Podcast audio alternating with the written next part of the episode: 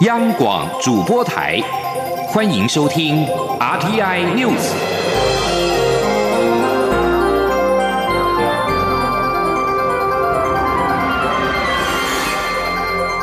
听众朋友您好，欢迎收听这节央广主播台提供给您的 RTI News，我是张顺祥。中国武汉疫情延烧，国安人士表示，台湾被 WHO 列为与港澳一样属于中国，导致台湾的航班被意大利跟越南禁止入境。国安团队第一时间启动紧急处理，越南已经解禁，意大利则是持续的交涉当中。另外，外交部长吴钊燮今天二号上午也将会亲自的召开记者会。就越南、意大利禁航我国航班一事说明，因应中国武汉肺炎疫情，继意大利宣布禁止台湾的航班之后，越南一号下午一度禁止台湾的航班入境，引发各界哗然。总统府、行政院密切关注两起个案。国安团队第一时间展开应应，由外交部、交通部、民航局分头进行交涉。越南在晚间已经宣布解禁。国安人士晚间受访时表示，事件发生主因确实是因为台湾在世界卫生组织 WHO 被列成与港澳一样都属于中国，蒙受池鱼之殃。此外，有帮巴拉圭。外交部以及贝里斯的外长跟洪都拉斯的国会支持台湾加入世界卫生组织。外交部除了表达感谢之外，也强调武汉新型冠状病毒正在全球持续的蔓延，引起国际社会高度的关切跟忧心，更凸显台湾参与 WHO 的必要性跟急迫性。对于世界卫生组织排除台湾。让台湾没有办法获得最新的疫情资讯。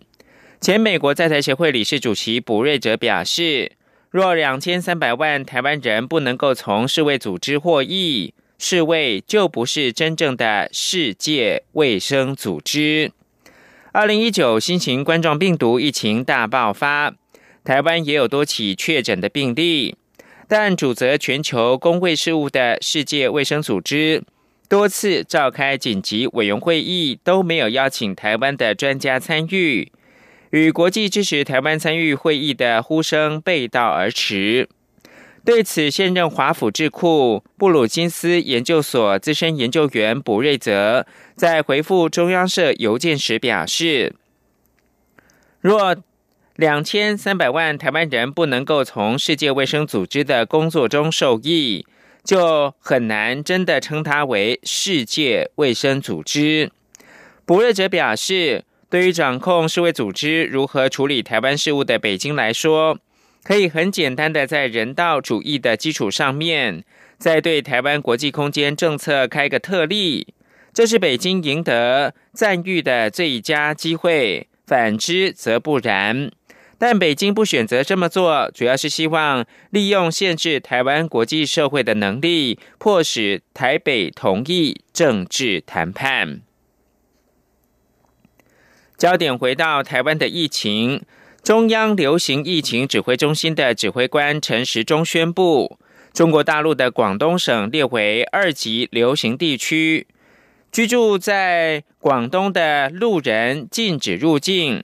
其他入境人员若有广东省的旅游史，需要居家检疫十四天。另外一项新的决定，则是透过小三通入境者，自二号开始也是一律的居家检疫十四天。此外，台湾目前的十个确诊病例，陈时中表示，他们的身体状况很好，并都在持续的进步当中。央广记者王兆坤的采访报道。中央流行疫情指挥中心指挥官陈时中表示，中国大陆流行地区判定划分为两级，一级流行地区表示当地已出现明显不易控制的社区传播，目前湖北省已列为一级流行地区；二级流行地区表示怀疑当地已有社区传播，有相关旅游史，应列入居家检疫对象。广东省列为二级流行地区。陈时中说：“那这是我们今天下午我们的专家们根据整个中国啊不断在变化，啊的疫情的险峻，为了让我们国人的健康能够得到更多的保障，所以把我们这边境检疫的条件，好，把它抓得更紧。好，希望好，希望能够保护国人的健康。关于十个确诊病例现况，陈时中表示，全部的病人身体状况都非常好，也都持续在进步中。其中还有一个病例筛检两次都是阴性，表示体内已无病毒。但为求慎重，接下来会由专家会诊，可能会再裁剪一次，以决定后续做法。外界关注台湾人在中国确诊的两个案例，陆委会法政处处长蔡志如表示，第一个案例是在深圳确诊，属于轻症，目前状况尚称稳定。第二个案例在武汉，配偶与岳父母都是当地居民，目前住院接受治疗。蔡志如表示，这些案例都已透过海基会表达关怀，并要呼吁陆方全力救治我方人员，让他们早日康复。同样受到关注的台湾人滞留武汉接返问题，蔡志如指出，截至一号中午，累计接到三百四十七通电话寻求政府协助，而对于他们希望返台的诉求，我方其实已向陆方提出接返主张。期盼陆方能以民众生命健康权益为优先考量，尽速回应我方。至于近日被讨论的儿童口罩数量问题，陈时中表示，一条生产线若一天可生产十五万多枚成人口罩，儿童口罩则只能生产两万多枚，这样会减低整体防疫物资能量。因此，陈时中建议，如果因为担心而一定要戴口罩，儿童可以使用成人口罩。中央广播电台记者王兆坤台北采访报道。针对武汉肺炎疫情引发的口罩争论，中央流行疫情指挥中心一号表示，本日已经将疾管署库存的一百万片战配口罩无偿拨用给地方政府的卫生局，提升其战备库存量，以应应地方政府的紧急防疫的需求。而武汉疫情发生的口罩分配问题，台北市长柯文哲在一号表示，作为台北市长，对中央最善意而且专业的劝告，就是公布口罩分配的方法。柯文哲也认为，由于台湾跟中国大陆往来密切，接下来的一周将是疫情的关键期。记者王兆坤报道，台北市长柯文哲受访表示。中央政府说要统一调度口罩，但依官场文化，每个县市都开始福报需要量，因此他建议中央政府尽速公布口罩分配方式。柯文哲指出，若疫情爆发抢不到口罩，是因为政治上的理由，恐酿政治风暴，因此最好是公开透明处理。柯文哲说：“坦白讲，现在还没真的疫情爆发，真的疫情爆发，那个那个就会变得严，就是那个抢口罩的动作更更明显了。到底中央要怎么分配口罩，我还看不出他他他到底要怎么分配。所以我倒觉得是，我倒觉得这样，今天其实假期呢，其实今天早上最重要一件工作，在卫务最重要的工作，应该是就明白公布口罩怎么分配，每个县市要怎么分配。关于疫情控制问题，柯文哲表示，台湾与大陆往来密切。”因此，未来一周是关键期。他还认为，若未来一周没有爆发疫情，口罩就撑得过去。与其成立新生产线，不如让现有产线加班较为实际。至于台湾参与世界卫生组织一事，柯文哲再度表示，台湾参加世卫组织是普世价值。中国大陆若封杀此事，全世界会觉得你大陆是野蛮地方。中央广播电台记者王兆坤台北采访报道。而在国际间，美国的麻州卫生官员一号宣布，一名最近从中国湖北省武汉市返回的波士顿居民确诊感染新型冠状病毒，目前是接受隔离。这是全美第八起武汉肺炎的确诊病例，也是美国东岸的首例。根据麻州公共卫生局的新闻稿。这名二十多岁男子从武汉返回到麻州之久，就接受了求诊。那么在隔离至今呢？检验结果是二零一九新型冠状病毒呈现的是阳性。另外，世界卫生组织 WHO 一号晚间公布最新的新型冠状病毒的疫情报告，全球确诊突破一万名病例，中国湖北仍是最主要疫情区。另外，因为世卫不当分类国家，包含台湾在内，其实疫情已经蔓延到二十四国。公布全球确诊病例，较三十一号增加两千一百二十八例，总数达到一万一千九百五十三例。其中，中国单日增加两千一百零二例，一共达到的是一万一千八百二十一例。湖北仍然是主要的疫情区，中国死亡人数增加了四十六例到两百五十九例。另外，疫情也引发撤侨相关的作为，土耳其撤侨包机。搭载包含了乔治亚、亚塞拜然、阿尔巴尼亚侨民在内的四十二人，在一号晚间降落在安卡拉机上。所有人员虽然是没有异状，但仍先然是隔离十四天。目前土耳其境内没有武汉肺炎的确诊案例。另外，俄罗斯通讯社一号则是报道，俄罗斯军方将派遣军机自爆发新型冠状病毒的。中国疫区撤回俄罗斯公民，将会在三号跟四号执行撤侨的行为。另外，继美国白宫表示，鉴于中国境内新型冠状病毒疫情快速的扩散，他将对造访美国旅客寄出新限制措施之后，达美航空在一号也宣布。达美将加速执行暂停飞航自美国往返中国的航班，最后一批飞往中国班机在二月一号起飞，自中国返航的最后一批班机则将在二号离开中国。继续，请听吴林康的专题报道：爱在瘟疫蔓延时吗？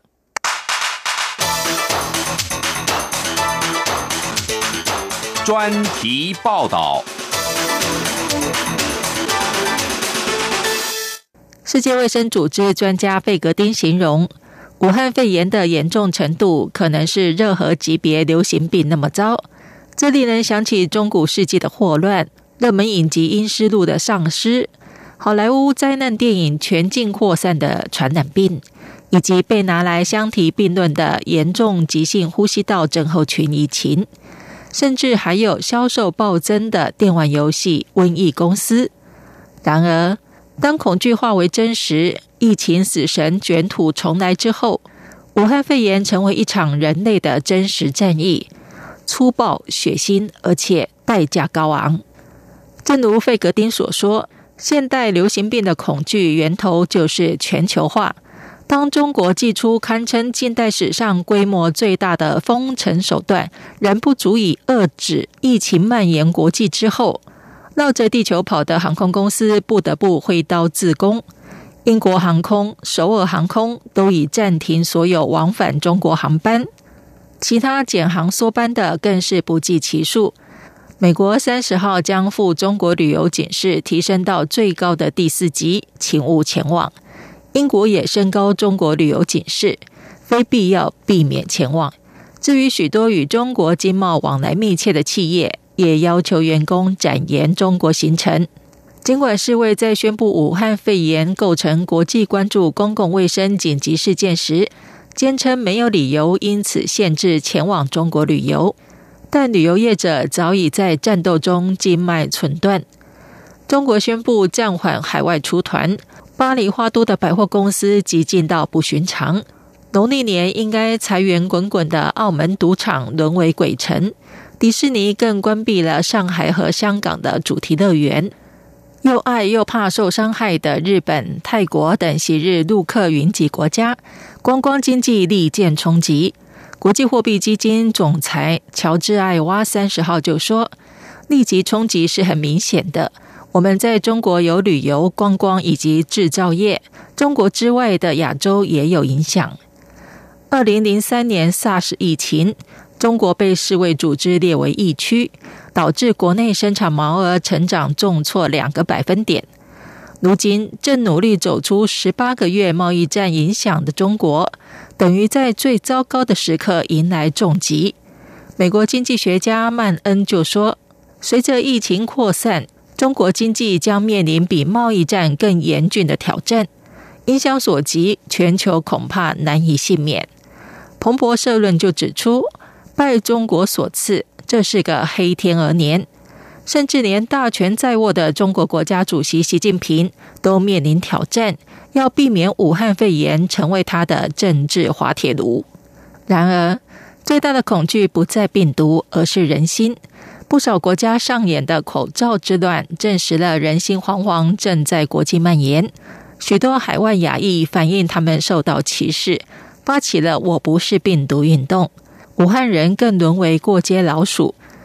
科学历史学家维格纳说：“就像在恐怖电影中被感染的人变成了僵尸，这令人极度不安，让人们开始害怕生病的人。尽管恐惧犹如病毒疯狂蔓延，毫无美感，但是第一线舍己救人的医护人员。”与时间赛跑研究疫苗的科学家，还有各个角落默默奉献的每个人，仍是这场战役中最美的风景。以上专题由吴宁康编撰播报，谢谢收听。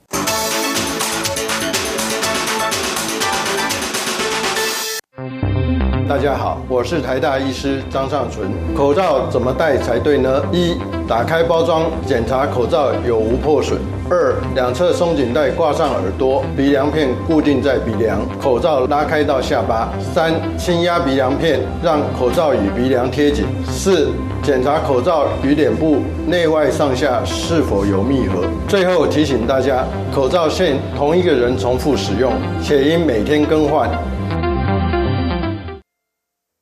现在是台湾时间清晨的六点四七分，我是张顺祥，继续提供新闻。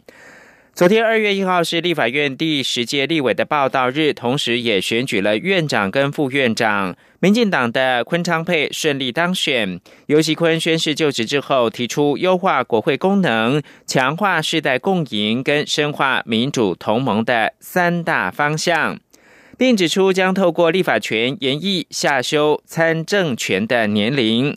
另外，尤其坤也宣布，立法院的秘书长是由林志佳继续担任。王维婷的报道。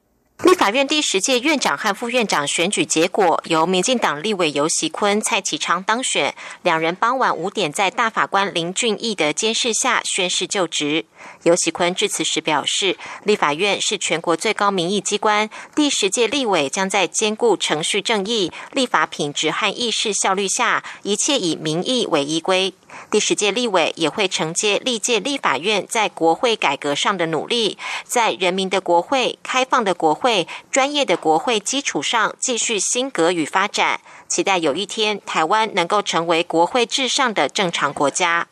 尤锡坤也提出优化国会功能、强化世代共赢和深化民主同盟的三大方向。他说，将透过立法权演绎下降参政年龄。尤锡坤说。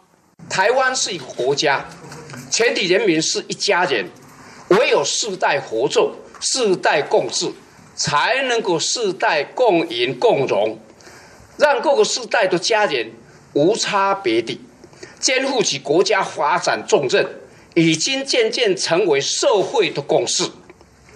我们将透过立法权，严厉下降参政年龄，并积极监督行政部门。健全法治，其能早日落实世代的公平正义。下修参政年龄涉及修宪，媒体询问尤喜坤的想法，他表示下降参政年龄已经成为社会共识。站在立法院长的立场，将营造一个环境，让各党派沟通，相信只要形成共识，什么事情都可以做。对于顺利当选立法院长，尤喜坤再次表达感谢，希望未来四年能让民意汇集到立法院，透过各党的立委集思广益，想办法化为法律，造福人民，让国家更富强，社会更和谐。中央广播电台记者王威婷采访报道。继续，请听郑玲的专题报道。怀孕代表走入国会，洪生汉表示，最需要适应的是政治工作的来回速度。第十届立法委员二月一号正式宣誓就职，其中不少第一次担任立委的立法院生力军。过去长期投身社运界的洪生汉，本届位列民进党部分区立委第二名，被视为环保社运代表。从体制外踏入体制内，洪生汉的心境转变也成为外界关注重点。谈到从社运圈走入立法院，洪生汉说：“转变当然有很多，但他不认为是体制外或体制内的差别，因为体制外也不是如外界所想的不断。”冲撞，而是需要各方角色与力量合力推进，促成一件事。对他来说，要适应的是政治工作的来回速度。有时候早上早上有一个新闻就要记者会，下午一点你就要开记者会反击，就是这个这个过去可能在在社运团体或民间。可能不会是这么快的速度，所以第一个我觉得比较多的，反而是要去适应，呃。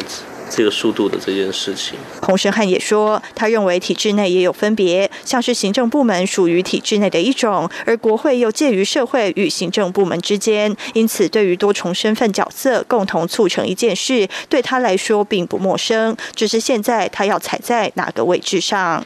对于未来的工作，洪生汉认为需要掌握政治工作上的美角，毕竟过去可能都是关注环保、能源等特定主题，但进入国会后，不可能只管特定。领域，因为更大程度和方向的改革就涉及不同面向，过去相对不熟悉的领域也会与人讨论。因此，从去年十一月被提名到现在，确实花了一些时间请教在国会事务上有经验的人。洪生汉表示，例如能源议题，除了从环保角度，也可以从经济角度去谈，讨论新经济转型产业。就像以前可能大家谈再生能源比较多，是从环保的面向去谈再生能源，现在有更多我们开始再生能源产业。起来以后，大家可能会去，呃，甚至去看更远，这些这个新的新能源产业未来可能会跟这个一些资料服务的产业，哦，资料服务的技术，甚至政府，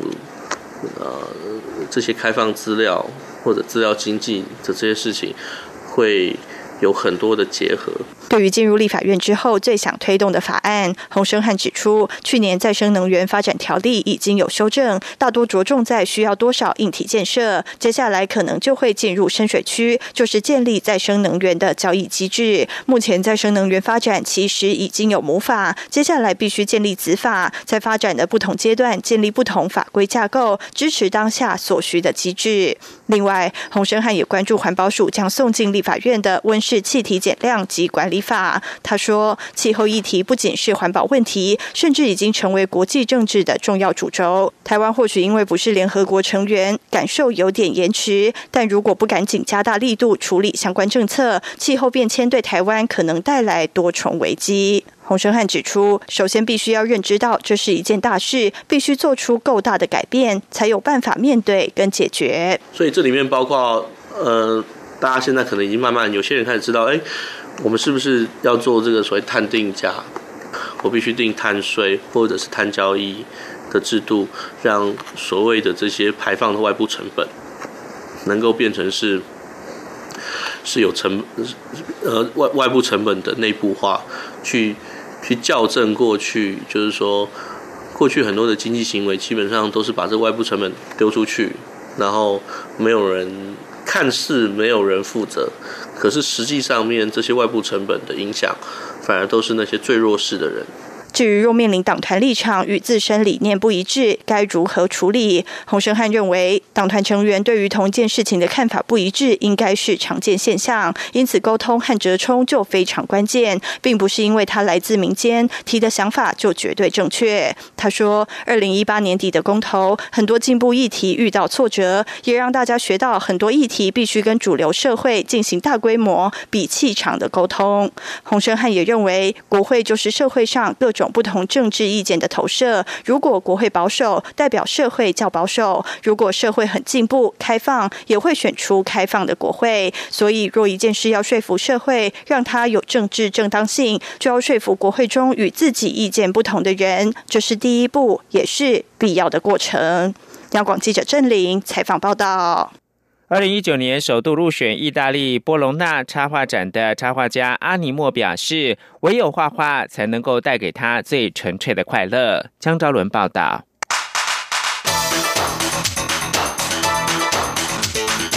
专题报道。插画家阿尼莫过世三年完成了创作生涯的第一本漫画集《小碗》，一出版就获得各方好评。画风深具个人特色，带有某种美丽与哀伤的诗意感。该漫画集由汉西、嘉文、段代三篇短篇漫画集结而成，主要触及死亡与失去，被誉为台湾难得一见的高度文学性漫画。这三篇短篇漫画情节都是从曾经发生在阿尼莫身上的真实生命经验中截取片段，再经过改编。汉西描绘童年初见死亡后，内心无以明知的震撼与温柔的回应。阿尼莫说，他出生在一九八零年代，台湾经济起飞的时候。当时台湾发生第一起儿童绑票事件——陆政案，家人或媒体上总是会不断提醒小朋友不要和陌生人接近。他自己也在一次搭公车迷路的过程中，感受被陌生人盯上的恐惧感。汉西就呈现他小时候被这种死亡笼罩的感受。嘉文则双线并陈，述说蚊子母亲与人类母亲面对繁衍下一代的情感挣扎。阿尼莫笑说：“他二十多岁时，有一阵子长时间几乎足不出户，连姐姐都开玩笑说他是不是在坐月子。有一天，他突然发现家里出现了好多蚊子，结果就在脑袋里编写了一个关于母蚊想办法从人身上绵延后代的故事情节，对照人类母亲想要生小孩的焦虑，每一张图都充满戏剧张力。断代描绘的是思念杀人的奇想，追忆对于爱情的消逝。”阿尼莫笑说：“虽然是突然冒出的故事，但当时他正处于失恋，或许潜意识有所连结。”阿尼莫说：“他是在完成创作后才发现这些情节都跟死亡有关，包括爱情的追视。他没有经历像战争那样大大的死亡，但能够借由图像谈小小的死亡，也是一种幸福。书名取名为小婉，也是这个意思。婉更是对亡者的悼念，前面加上个小字，感觉就像呵护某种宝贝。不过阿尼莫透露，其实小婉初稿并非现在的版本。”是有一天，插画家吉米看到他的作品，征得他的同意后进行重新编辑。这个形同影像剪接的动作提醒了他，创作者应该适时跳脱故事，以客观的视角来看待作品。最后，阿尼莫没有采用吉米编辑后的版本，而是用自己剪接编辑后的版本。这个经验让他受益良多。阿尼莫说，小时候的他就爱画画，也获得很多人肯定。大学毕业之后，有段时间一度放弃，但有天重拾插画，却突然感受到一种极大纯粹的快乐。因为这样，他决定从此专心以画画作为自己的工作。为了精进，他选择到捷克留学进修，一待就是三年多。最终体会到，想要自己的画作更大气、自然，其实还是在于自己的内在是否平衡。应该试着学着接受自己画出来的样子。不过，在国外接受到的文化冲击，还是打开了阿尼莫的视野，让他的灵魂变得更自由。三年时间里，阿尼莫每天花十到十四个小时投入小碗漫画集的创作。他说：“图像创作者其实也像一般作家一样，每一个笔触都代表一个字句。他很希望读者阅读时可以仔细阅读出他作品中的生命历程。”阿尼莫说：“呃，哪怕是一个笔画、一个笔触，它都蕴含了那一个绘者很多的生命历程。也就是说，我们在看文字小说，那一个遣词用字，那一些。”词句，我们可以去想象那个画面。可是就图来讲的话，那些笔触就好像每一个文字一样，它有很多的讯息在里面。我觉得可以反过来是这样子去观看图像。所以我在经营这本书，我也呃很努力的要表现出那个绘画性。阿尼莫笑说，自己的七情六欲中，好像一直感受不到寂寞，这是他觉得身为创作者的遗憾。不过，读者可以从他的作品中感受到这些氛围或他原先没有设定的东西，是他的荣幸。他也透露自己其实是一个非常规律的创作者，每天除了遛狗、阅读或是陪家人，多数时间都在画画。目前，他也还在构思一个关于中年变性人心境的故事，可能要花很长时间去做相关调查，希望有一天可以完成。中央我们电台记者张周伦台北采访报道。